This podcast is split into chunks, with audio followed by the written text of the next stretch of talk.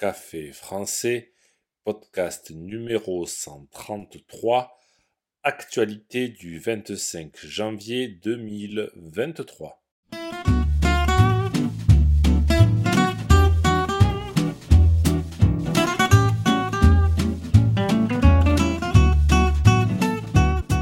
Bonjour chers auditeurs, comment allez-vous? Bienvenue sur Café français le podcast quotidien pour apprendre le français. Tous les mercredis, le podcast est consacré aux actualités. C'est le journal hebdomadaire de Café français. Dans le journal de ce mercredi 25 janvier, je vais vous parler d'un train direct Bordeaux-Londres, de sœurs qui accouchent au même endroit le même jour, et d'un musée consacré au cure-dents. N'oubliez pas que les exercices et la transcription du podcast sont disponibles sur le site internet café français avec gauthier.com. Sur ce site, vous pouvez aussi réserver un cours de français. C'est parti, prenez un café et parlez français.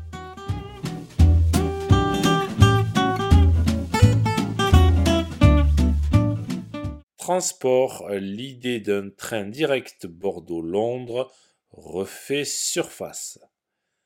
L'idée d'une liaison ferroviaire directe entre Bordeaux et Londres refait surface. Il s'agirait d'une liaison directe qui prendrait environ 5 heures. Une liaison directe signifie qu'on y va directement, sans changer de train. Son surnom a déjà été trouvé, Wine Train, ou le train du vin, en référence au vin de Bordeaux. L'idée ne date pas d'hier, puisqu'on en parle depuis 2014, mais le projet avait été interrompu avec le Covid. La ligne à grande vitesse Bordeaux-Londres entrerait en concurrence avec la liaison aérienne entre les deux villes. Les compagnies aériennes à bas prix transportent actuellement 1,2 million de passagers par an entre Londres et Bordeaux.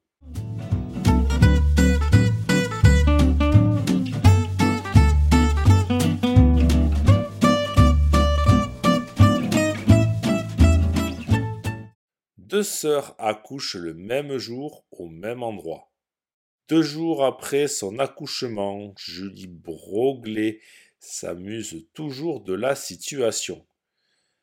Dimanche, cette Française de 31 ans a vécu une journée très particulière, marquée donc par la naissance de son deuxième enfant, Hugo, mais aussi de son neveu Lucas, Lucas est donc l'enfant de sa sœur. Les deux sœurs ont donné la vie à quelques mètres d'intervalle dans la même maternité à Mulhouse. À leur côté, de part et d'autre, les deux beaux-frères, déjà pères d'un enfant chacun, tentaient de les rassurer. Depuis, les deux cousins jumeaux ne se sont vus qu'une fois le temps d'une photo. Les mamans se remettent doucement de l'événement, mais cela n'empêche pas les sœurs de rire de la situation et de se projeter déjà sur quelques rendez-vous communs comme les anniversaires.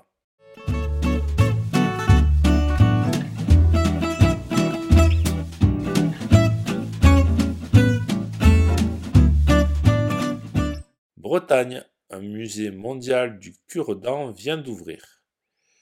C'est un objet du quotidien utilisé depuis la préhistoire.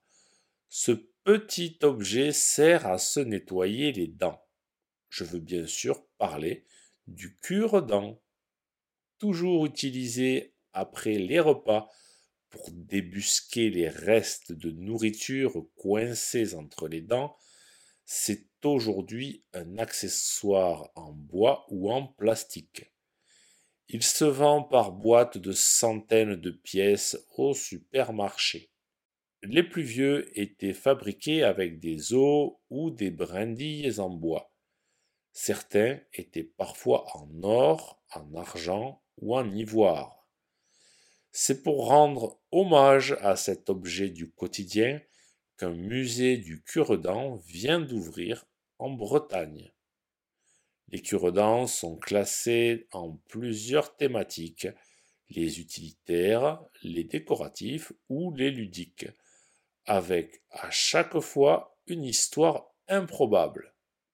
Le visiteur découvre ainsi le cure-dent spécial fruits de mer ou un cure-dent retrouvé dans l'épave du Titanic. Si ce podcast vous a plu et pour soutenir le projet, n'hésitez pas à consulter les vidéos de Café Français sur YouTube ou à me suivre sur les réseaux sociaux. Vous pouvez aussi me retrouver sur le site internet caféfrançais avec A bientôt chers auditeurs